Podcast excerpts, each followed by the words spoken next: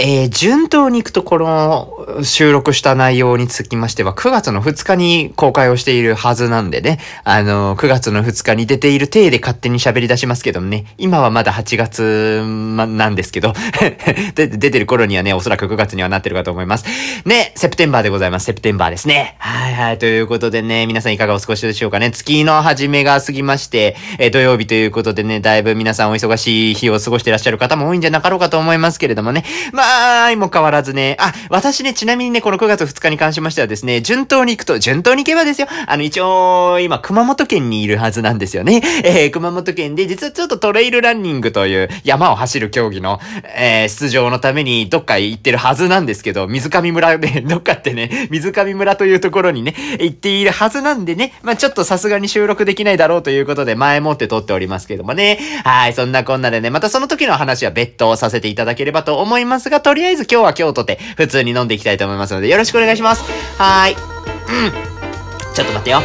えー、世知辛いを生き抜くのは至難の技。それでも明日また頑張れますように、お酒の力をお借りして吐き出しましょう、この感情。この番組はデイスイレイディオ、シラフじゃ言えない、あんなことこんなことたまったまんまじゃ具合が悪い。喜怒哀楽まるっとひっくるめて好き勝手喋らせていただきます。というわけで、こんばんは、ゲロヨメンタルながら虚勢を張って生きてます。住吉です。はい、そんなこんなでですね、まあまあまあまあ、楽しく生きてますけれども、どうですか？皆さんは楽しく生きてらっしゃいますでしょうかね？楽しく生きているというか、うん、まあまあ、割かしのびのびと生活させていただいていることに毎回感謝してます。本当にね。あの、割かしね、その私自身はね、あの、まあこれも改めてどっかで語ろうとは思うんですけど、まあ根が暗いんでね、あの、ね、ネクラもネクラっていう感じがあるんですけど、まあまあその、虚勢を張って生きてますのでね、一応明るくね、振る舞っちゃおりますが、割かしね、その周りの皆さんにね、いろいろ話聞いてもらったりとか、あの、支えていただいたりとかしながらでね、うまいこと、うまいことギリギリで生きていますのでね、まあ何かしら生きてるうちには恩返しできるようにと思って頑張っておりますけれどもね。まあそんな気持ちでね、また改めてお酒飲んでいきたいと思っておりますけれどもね。お酒飲むことにはあまり 繋がらない話でございましたけど。えー、ファミリーマート限定の、えー、銀座ライオンライオンエールという缶ビール買ってまいりました。ご存知ですかね？多分ね、これね、結構限定なんですよ。夏季限定醸造って書いてあるぐらいだから、あんまりないんですけど、今年の7月18日より樽生の方は販売を開始されたということで聞いております。銀座ライオンご存知ですかね？あのー、まあ、私が住んでおります福岡県も一応切って博多のところに、えっ、ー、と、店舗があるのはあるんですけど、もともとね、その、えー、ビアホール1号店としてできている、恵比寿ビアホールっていう1899年に創業した、えー、ビアホール、まあ、ビール店が、えー、最初になっておりまして、そこからね、いろろんな歴史を踏まえて、えー、今はいろんなところにね、店舗ができている、まあ、ビー、ビールと美味しい鉄板、鉄板じゃないね、美味しいご飯が食べられるみたいな ところの、えー、レストランで出ているビールがカンカンで楽しめるというような感じで、えー、説明合ってるのかしらね。説明合ってるのかしら。美味しい生ビールがここにはあります。1890年から、あ、1899年から1世紀を超える歴史を持つ。非常に歴史のあるね、ビール店のビールが、こんな身近なカンカンに入ってね、我が家に届くとは思いもしませんでしたけどもね。まあそんな感じでね、もう早速ですけど、まあね、飲んでいきたいなと思いますよ。どんな味でしょうね。ビールはね、いろんな個性がありますからね、ちょっとね、いただいていきたいと思います。あ、ごめんなさい。カチャンつっちゃった。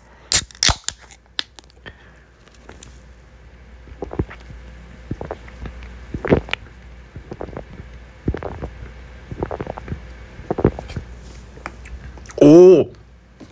あ、これまた、これはまた、これはまた来ますね。うまいね。いやー、札幌、あ、これ札幌なんですよ。札幌ライオンって書いてあるのね。札幌さんありがとうございます。本当にね、いつもお世話になっておりますけどもね。いやー、うまいね。っていうか、その、まあね、もうこれカンカンにも書いてあるからもう言っちゃうんですけど、その、割かし結構ちゃんとね、うんと、キリッとした苦味みたいなのがね、あの、ちゃんと伝わるビールになっております。これはね、ビール好きの人、あと、結構、なんだろうな、うーん、揚げ物とか。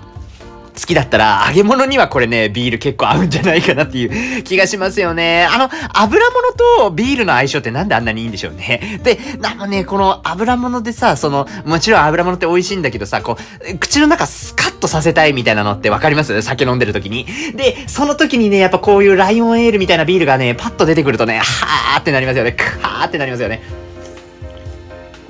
あー、うん。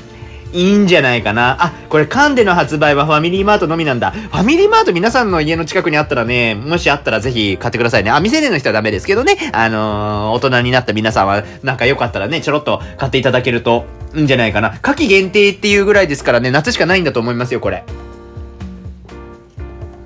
ああ、美味しい。美味しい。なんかね、その、それこそ、もちろん苦味っていう部分はしっかりと出てるんですけど、なんだろうななんかね、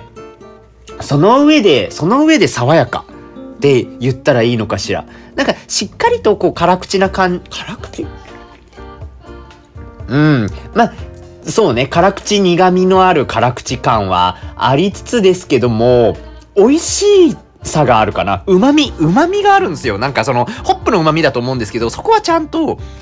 しっかりとこう、醸造されているというか、もう、そこの部分をしっかりと味わいつつ、でもあのビールのね、飲んだ時のク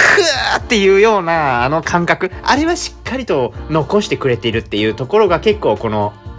あの、えー、銀座ライオン。うん、素晴らしいな、というふうに思いました。ありがとうございます。こんなにね、飲んだ後、えー、こんなに飲んだ後って皆さんはご存知ないかと思いますけど、こちらはね、こちらだそうで、泥酔レイディオなのでね、あの、ちゃんと泥酔する、まあ、正確に言うとその泥酔一歩手前ぐらいで抑えてはいますよ。抑えてはいますけど、一応、飲んだ後にもう一回改めてこの収録で飲んでますのでね、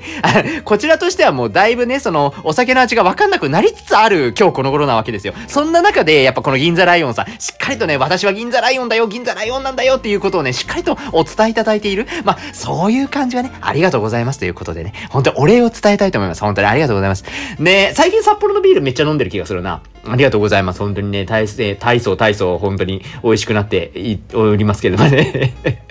あ、酔ってるね、今日もね。はいはいはいはい。まあ、いつもなんですけどね。いつも大概酔ってるからね、あれなんですけどね。いやー、そのね、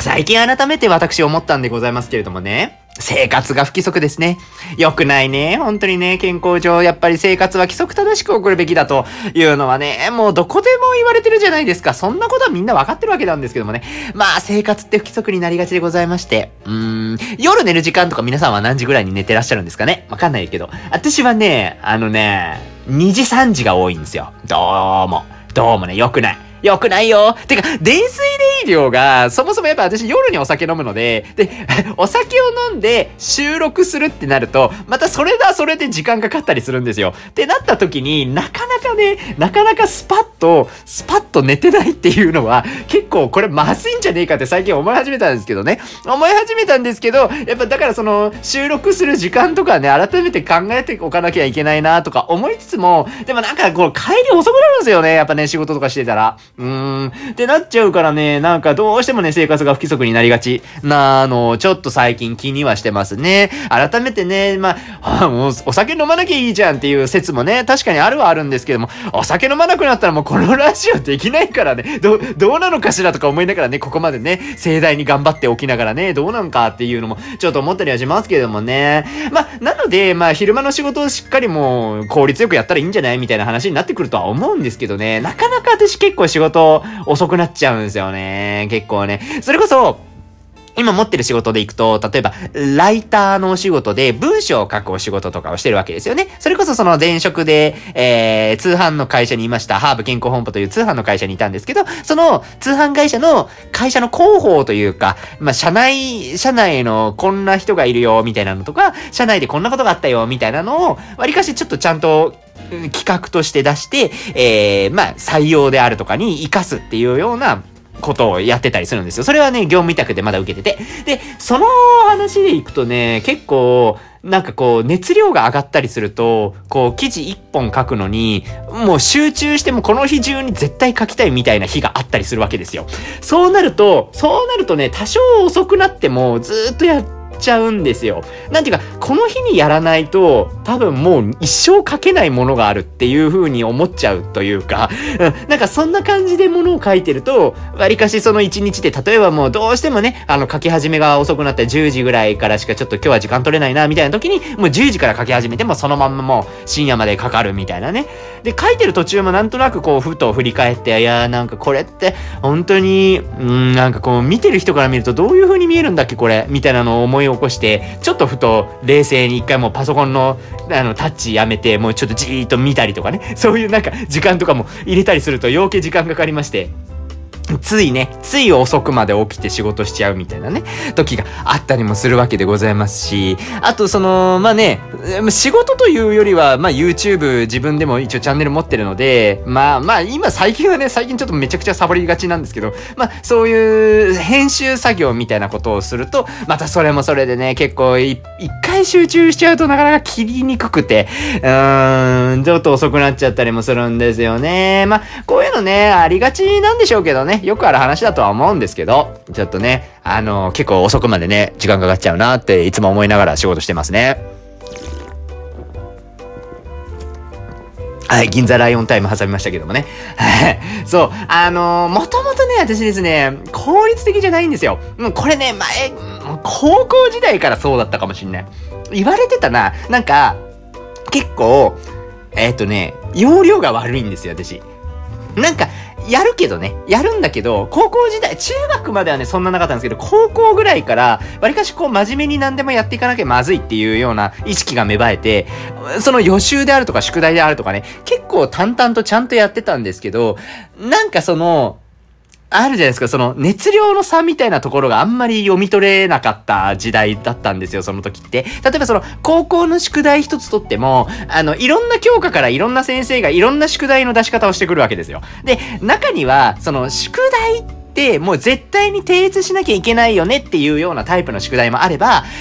ちょっと授業前に押さえといてね、ぐらいのライトなやつもあったりするわけですよ。で、この辺ってさ、やっぱり高校時代の改めて振り返って思いますけど、自分の中で優先順位ってのは結構つけないという、まずいんですよ。なんか、それぞれの先生がそれぞれのペースでやっぱ出してくると、日によってはめちゃくちゃこれ大変じゃない？っていうような時って全然あるんですよね。そのなんか宿題もそう、宿題とか予習とかって、あの、当たり前のように出してきて、来てますけど、それって先生同士でちゃんと確認し合いました？その、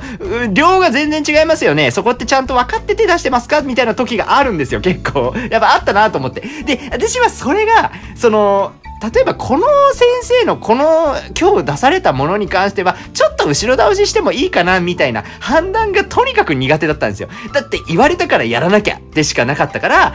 あのね全部ちゃんとやろうとして間に合わなくてできなかったみたいなことって何回かあったんですよね。やっぱそういう時になんかそれを友達とかに話したら、いや、だってさ、それって容量悪くない？みたいな。もっと、もっと上手にできるじゃない？みたいな話をされた記憶がめっちゃ今思い出した。というのもあって、もう高校時代からね、どうもそういう性質があるみたい。言われたら全部やらなきゃみたいな感じとかね。あったりするんですよね。大人になってきたらね、その、なんか全部やらなきゃの延長で、その、なんて言うんですかね。なんか、これまで、ここまでやると絶対喜ばれるよね、までやらなきゃっていうような発想になったりして、でもそれがずっと続くとね、あの、できないクライアントとかができてきちゃうんですよ。あ、なんかこのクライアントにそんなにできてなかったっていうのをふと気づいたりもするので、なんかね、まあ結果良くないよねって思いながら、やっぱこの辺の効率よく何でもやっていくみたいなことは、きちんと、うん、できるようにならないといけないよねっていつもね、ちょっと反省はしつつも、どうもね、これも前、なんかの放送の時に言ったんですけど、目の前の課題みたいなのが起きた時に、その目の前の課題を解決しなきゃっていう思いで、結構頭がいっぱいになる傾向にあるんですよ。ない？そういうの。ありません？皆さんも。え、私はね、全然そっちタイプ。そのなんか あの、先を見越して行動しましょうね、みたいなのの説あるじゃないですか。これって間違いないんですよ。これめっちゃ大事だと思ってて。例えば、えっとね、仕事の場でよく言われるよね。その、経営者たるもの、えー、先を見越して、えー、2年後、3年後に何があるか、10年後自分たちがどうなりたいのか、みたいな。理想を持って、そこに対して今打てる最善手って何だったっけ？っていう発想で物を考えて行動しましょうね、みたいな話って、わりかしいろんな会社でされてるんじゃない？もうこれってあるあるだと思うんですよ。ビジネス書とかでも全然あるし、自己啓発本とかそんなんばっかりじゃない？って思うんだけれども、思うんだけれども、私はそうはならなくって、どうしても。だって目の前で困ってんだもん。目の前で困ってるこれがある限りは、先に進めないから、これどうにか解消しなきゃダメじゃんって思っちゃう派なんですよ。思っちゃうし、もうそれでそもそも頭いっぱいになっちゃうから、やっぱね、苦手なんですよね。分かってるつもりでいても、どうしても先を見越すみたいなことが、なかなかね、苦手なんですよ。苦手なんですけど、本当はそういうところをしっかりやれると効率化につながるんだろうねっては思う。要はその先を見越してっていうのは、一番大事なものを遠くを見ることによって客観的に分析しましょうねっていう話だと思うんですよ。あの、本当に先を見越した時に最終的にどうなりたいのかっていうのは、一番叶えたい結果、一番求めている成果だと思うんですよね。そこの成果に達する一番の近道を探すには当然やっぱりそこの部分のビジョンが明確にないとダメで、そ、そのビジョンを明確に持つっていうことをしっかりやれれば、今やるべきこと、今本当にやらなきゃいけないことの優先順位がつくから効率的に仕事ができるよねっていう意味だと思うんですよね。で、これはね、めちゃくちゃよくわかる。よくわかるし、話しながらね、もうそれ以外ないよねって思ったりもするんだけれども、私ね、これに関してはね、ちょっと一つだけやっぱちゃんとみんな押さえておいた方がいいと思ってて、あのー、例えばよ、例えば、部署。部署単位で動きましょうみたいな時、組織で動きましょうみたいな時ね、のリーダーがそういう見方をする時ってあるじゃないですか。先を見越さないといけないというね、あの2年後3年後を踏まえて絶対これをやっていこうみたいなことをしなきゃいけないっていう状況にある時に、目の前の課題をその先を見越すという言説をもとに見ないふりをするっていうケースが地味にあると思っててですね。あんまりいろいろ言うとあれなのかな、その、どこの話してんのとか言われちゃうのかな。だからあんまり、あんまりね、生々しい話はちょっと、なんだろうな、ちょっと酔っ払ってるながらもこれはどうなんだろうと思いながら今話してますけど、話してますけど、でもね、本当にあるんですよ。やっぱ、先を見れば見るほど目の前のこと見えないから、例えばじゃあ、それで現場の子たちって今どう思ってるんだっけみたいなね。やっぱ誰しもが先を見越せる話ではないと思うんですよ。だって現場にいる身としては現場で起きている今の課題を放置してやらないという選択肢ってないわけですよ。だって問題が起きてるから。それの問題を解決しないとそれはそれで上司から怒られるわけでしょ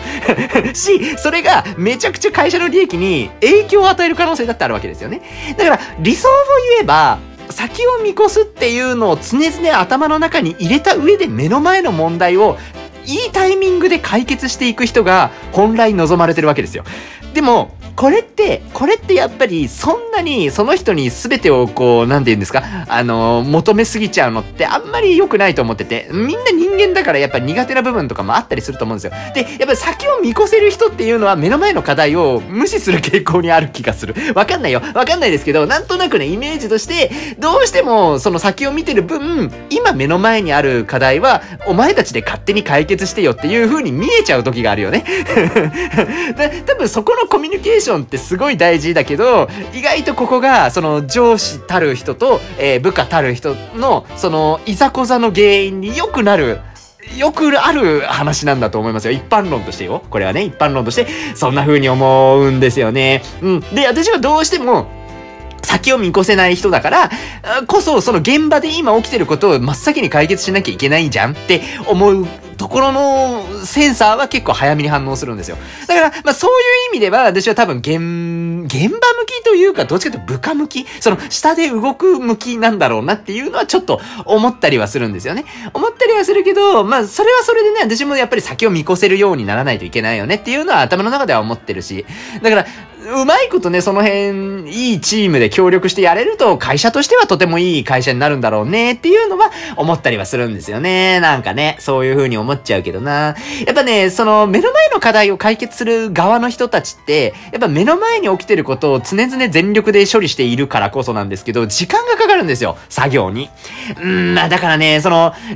それこそ私もそうだったんですけど、やっぱ、会社員してた時って残業をしてたかしてなかったかで言うと、まあまあしてたんですよね。遅くまで、まあそれこそ就業後何時間後までは仕事するみたいなのが、割かし状態化しちゃってたっていうところがあったりするんですよ。まあ残業って今の時代それこそブラック企業における代名詞みたいなところがあると思ってて。うん。なんか、ブラック企業で、やっぱりずっとね、夜遅くまで仕事させて、えー、何ですか？えー、エナジードリンク片手にすごい仕事やってるみたいな絵が、ちょっと浮かんできますよね。もうなんかそういう風に見え、なんか、よ、よくあるブラック企業ってそうだよねっていう風に、みんな解釈できちゃうと思うんですけれども、うん、なんかね、ここの、残業みたいなところ、それこそちょっとなんか、完全悪にするっていうのはちょっといかがなものかって思う部分もね、えー、割かしあるんですよね。それこそ最初に話したみたいに、結構その、クリエイティブを作るみたいな仕事とかはまさにそうだと思うんですけど、集中してガーッとやることで、成果につながるみたいな部分もあったりもするから、遅くまで仕事をする。えー、もうちょっと言うと、就業後、の時間まで、え就業後の時間を超えてまで仕事をすることに対して、完全悪であるというような切り方みたいなのは、本来はちょっと違うんだろうなっていうのを思ったりはしてるわけですよね。まあ、もちろんよ。もちろんその大前提として、大前提として健康を害すると。その遅くまで仕事をすることによって健康を害してしまうんだったらしない方がいいです。もう、ダメよ。健康は大事。あの、常々やっぱ思いますけど、働き続けるっていうことがすごい大事なわけですよ。会社員にとってはね。うん。で、そのなんかでも遅くまでずっと毎日毎日仕事して、まあ結果すごく残業が辛くて、例えば健康を害したり、健康っていうのはそのフィジカルもそうだけどメンタルもそうだと思うんですよね。だからもう心もちょっと病んじゃって、みたいになっちゃうぐらいだったら残業なんかしなきゃいいって思いますよね。うん、それはもう前提みんな、みんなそう。みんなの条件としてそれはもう当たり前なんだけれども、でも、それは差し引いてさ、残業っていうものをもうちょっと考えてもいいかなっては思っている節はあってね。あのー、業種にもよるんでしょうけど、例えばもう、正直その、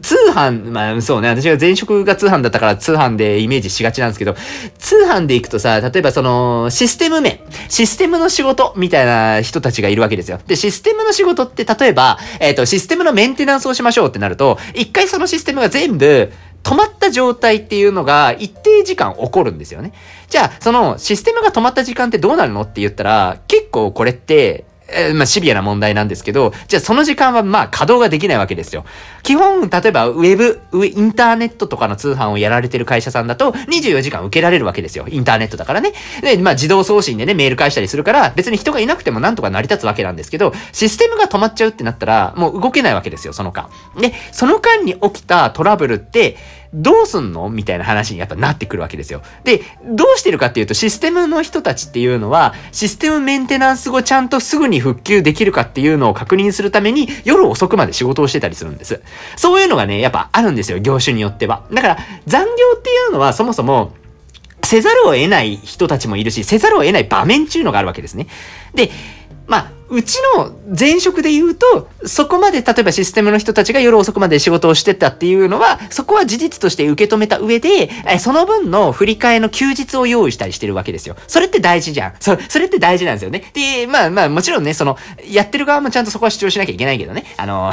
いや、あの、ちょ、ここまで何何時間もかかったので、あの、有給としてここを使わせてくださいみたいな。まあそういう、有給じゃねえわ。有給とは別だわ。ちゃんとね、振り替えとして、このお休みをもらったりとかしてるわけなので、まあそういうそう風にね、ちゃんとできてるとこはいいと思うんですけど、なんかそこの評価みたいなところはちょっとちゃんとされたいですよね。やっぱせざるを得ない場面っていうのはあるっていうのを理解した上で、まあそこに対してこう、精度を合わせていくっていうことは必要なのかなって思いますけどね。まあ、そう、今のはどっちかというと仕事として絶対にこれって残業、まあ残業というかその就業後の時間じゃないとできない作業があるよねっていう話を一応しましたけど、まあそうじゃないものももちろんありますよ。例えば企画職で、それこそ私が最初に言ってる、そのクリエイティブを作るっていう意味で、熱量が高いうちに一気に作り上げたいみたいな人がどうするかみたいな話ね。だから残業ができない。残業、今そうじゃないですか、農残業デーとかもあったりもすると思うけど、まあこの時間までで絶対仕事終わらせなよ、みたいな時に、まあその本当にやらなければならない仕事が必ずしもその日中に、その時間が決められてる状態でできるかって言ったらそうでもないわけですよ。やっぱそのもうどうしても会議がめっちゃ詰まってたみたいな日になっちゃうと、その会議が終わった後に集中してやらなきゃいけないってなった時に、まあなかなかこの時間の調整って難しいもんがあるじゃないですか。で、そういう時にはやっぱり残業しちゃうと思うんですよね。やっぱり成果ちゃんと出したいしさ、あの、そういう風にもう残ってても今日はちょっと頑張りますっていう人って普通にいると思うんですよ。いると思うし、それはなんかもう、うん、すごいいいことじゃ、いいことって言っていいのかあれですけど、まあ、仕方ないじゃん。遅くまでやらなきゃ終わんないしな、みたいな。し、やりたいって思ってるんだったら、やっぱ、自分の健康を害さない範囲で頑張るっていうのは別に、ねえやっていいんじゃないって思っちゃったりもするんですけど、あのー、気をつけなきゃいけないなって思うのは、その、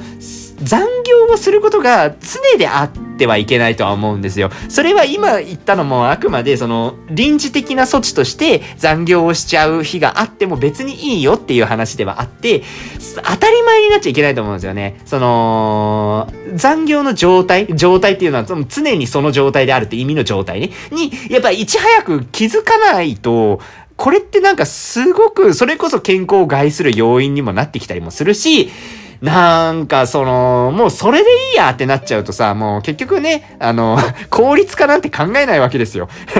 効率化っていうのは本来は、えっ、ー、と、成果をしっかりと最大限出すために、いらない作業っていうのはできるだけ減らして、最小限の行動で最大限の成果を出しましょうね、みたいな。まあだからもう、成果出すに本当は重きを置いている言葉だと思うんですよね。まあ、仮に、まあそれがせいだとして、それがせいだとしてそういう意味でも、やっぱ残業が当たり前にはなっちゃいけない。うん、残業する日は仕方なくあったとしても残業が当たり前にならないように。で、当たり前になりそうなことに対していち早く気づいて、その要因について真剣に考えるみたいな組織文化っていうのができると、すげえいいのかなって思ったりはするかな。だって、なんですかね？だってその、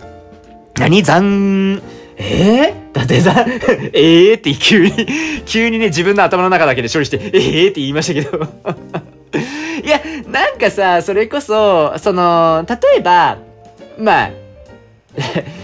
なんか、すごい仕事苦手な子とかがいるとするじゃないですか。まあ、なかなかね、この部署の仕事慣れなくて、もうずっと、こう、仕事遅くまで残っちゃう子がいるとして、それって放置しちゃいけないと思うんですよ。もちろん、その、その子にとっても、えっ、ー、と、何ですか？その集中したいからとか、いろんな理由はあるかもしれないけれども、それがやっぱ連日続くって、まあその子にとっても良くないし、まあ会社っていう大きな組織で見た時にも、当然その子が効率的にやったらもっと成果って出るんじゃない？みたいな話にもなってきたりすると思うんですよね。だからその子がなんでそもそも仕事上で今後まで時間がかかるのかみたいなところは、やっぱ考えてあげたいって思うし、うん、なんかその辺をしっかりと一緒に考えるみたいな。だから多分その子だけじゃ無理があるんですよ。あの、残業はやめなさいね、みたいなことって言われたりもすると思うんですけど、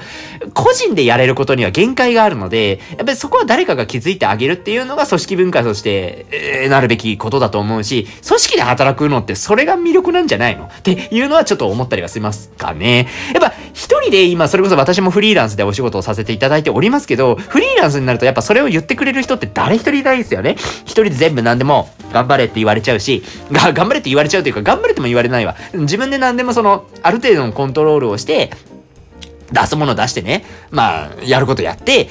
まあ、稼いでいきましょうよっていう話になってくると思うんですけど、会社ってせっかくその人がいっぱいいるんだから、その辺の自分の仕事のやり方みたいなのを客観的に見てくれる人がいるっていう、そのメリットって絶対享受すべきだと思うんですよ。だからこそ、やっぱりこの、パッと気づけるみたいな文化ができてるととっても素敵だと思うし、その、そういう環境を作っていくみたいなのが会社の仕事だと思ってるんですよね。これは、なんでこんなに会社の組織の話をこんなに熱量を持ってしてるか、私も今酔っ払ってるから全然分かってない、全然分かってないんですけど、でもね、そうしてほしいの。やっぱ残業せずに済む環境づくりって個人の仕事じゃないの。会社の仕事だと思うんですよ。そりゃそうじゃない？だって、無理じゃんその、個人で一生懸命頑張ってる範囲って、それはだっていっぱいありますもん、やらなきゃいけないこと。もっと細かい話をすると、じゃあ日報とかも出せって言われてるところは、日報を書く時間だって、ちゃんと取られるわけでしょ？で、会議はこれとこれとこれとこれとこれ出てねっていうのとか、えっと、まあ、上司が、大きい仕事をするから、ちょっと細かい部分は君がやってよみたいに部下に回される仕事っていうのがあるわけですよね。多分そんなのをね、全部総合すると結構な時間やっぱ取られちゃうんですよ。でもそれって当たり前じゃん。当たり前っていうか、まあ、それ自体は仕事として受けるべきだと思うんですけど、それがやっぱ残業に紐づく可能性があるっていうことはちゃんと頭に入れておくべきだし、じゃあそれで仮にその子の成長のためになる仕事っていうところがなかなか就業時間内にできなくってそれが遅くなっちゃうと。で、遅くなっちゃうのが当たり前みたいになっちゃうみたいなのだと、そいつがそのそもそも絶対的にやらなきゃいけないことが遅いからできないよねみたいな判断になって個人の責任だっていう風にしちゃったら、多分その子は一生同じような生活を繰り返すと思うんですよ。それじゃあダメで、そうじゃなくって、じゃあその子が絶対的にやらなきゃいけないって言われてることって、えっと、どうしたら減らせるんだっけっていうのを、やっぱ一緒に考えないといけないと思うし、それで例えばみんなに適用できる簡単にできる、簡素化できるルールができるんだったら、それは会社が提唱すべきだと思うんですよね。組織のリーダーがちゃんと、えーと、みんなができる方法っていうのを提示した上で、えー、うまくこう仕事の効率化っていうのをみんなができるようにしてあげるっていうところ、まあそれがマニュアル化みたいな話になってくると思いますし、やっぱそういう標準化、仕事を標準化していく、みんなができるようにしていくみたいなことを、ぜひやってほしい会。会社としては。やっぱりそういうのをやらないと多分残業のなんかネガティブな要因って絶対減らないと思うんですよ。だから結局なんかやらなきゃいけないことがいっぱいあってずっと仕事をしなきゃいけないみたいな残業しなきゃいけないんだよねみたいな話になってくるのってもったいないじゃないですか。そういうのってダメだと思うんですよね。うん。だからそれこそ誰がそれを言いなすかっていうと、やっぱ会社のリーダーだと思うよ。ね、その人たちがしっかりと、あの、整備をしてあげるっていうところを、いろいろやってくれるといいんじゃないかなって思ったりはするんですけどね。そうそうそう。なんかね、個人がそれこそ、個々人の能力値を上げることは、もちろん大事なんですよ。個々人がしっかりと全員効率的に仕事ができりゃ、そりゃ残業なんてなくなるんだけれども、個人の頑張りって、まあ、必須条件なんですよ。だから、その、当たり前なのね。そのだって、自分が仕事をしている中で、まあ、自分の仕事を効率的にこなせるか否かっていうのは、そりゃ自分の能力次第だとは思うんですよ。で、それは必須条件っていうのをなんでわざわざ言ったかっていうと、いちいち、いちいち個人のせいだよって、声を大にして言っちゃうっていうのをたまに見かけるんです会社で。あの、こう、個人がしっかりとやらないとダメだよ。か今ね、今の若い子たちはダメなんだよ。もっとね、効率的にこなすとかさ、会社のためにどうしたらいいのかっていうのを優先順位立てて考えるべきだよって、熱く語られる方って一定数まだまだいらっしゃるんですけど、それは分かってる話なんですよ。当たり前なの。だからそれをいちいち言っちゃダメなの。言っちゃダメなのってそんな偉そうに言う私もそんな立場じゃないんですけど、多分ね、いちいち言ったらダメ。なんですよ。そうじゃなくて、じゃあそうなるための組織って何なの？みたいな話を絶対にあなたから提案しないといけなくて。んじゃない？だって、できないもん。目の前にいる人は、目の前にいろんなタスクがある中で、やっぱりもう能力値的にも限界なんですよ。ももちろんそれがね、できるようになったら素晴らしいことだし、みんなそうなろうと努力はする。努力はするけど、じゃあそれって1日経てばできました、みたいな話じゃないわけじゃないですか。そういういろんな仕事をこなしながらできていくようになるわけで。で、やっぱそこまでの時間ってね、結構かかっていった時に、その過程で体を害したりとか心を害したりする可能性があるわけでしょあった時に、良くないじゃん、そんなのって。それを守るのって誰かっていうとリーダーなのよ。リーダーであったり会社の長なのよ。やっぱそこは会社として、組織として何をやっていくのっていうところをみんなが全力で考えないといけない。みんなっていうのは、まあ特に、あの、上司と呼ばれる役職に就いた人ね。で、でもそれは、あのね、自分が前職時代に一応その役職っていうのはある程度もらいましたし、会社の制度に関わる人間には一時なったんですけど、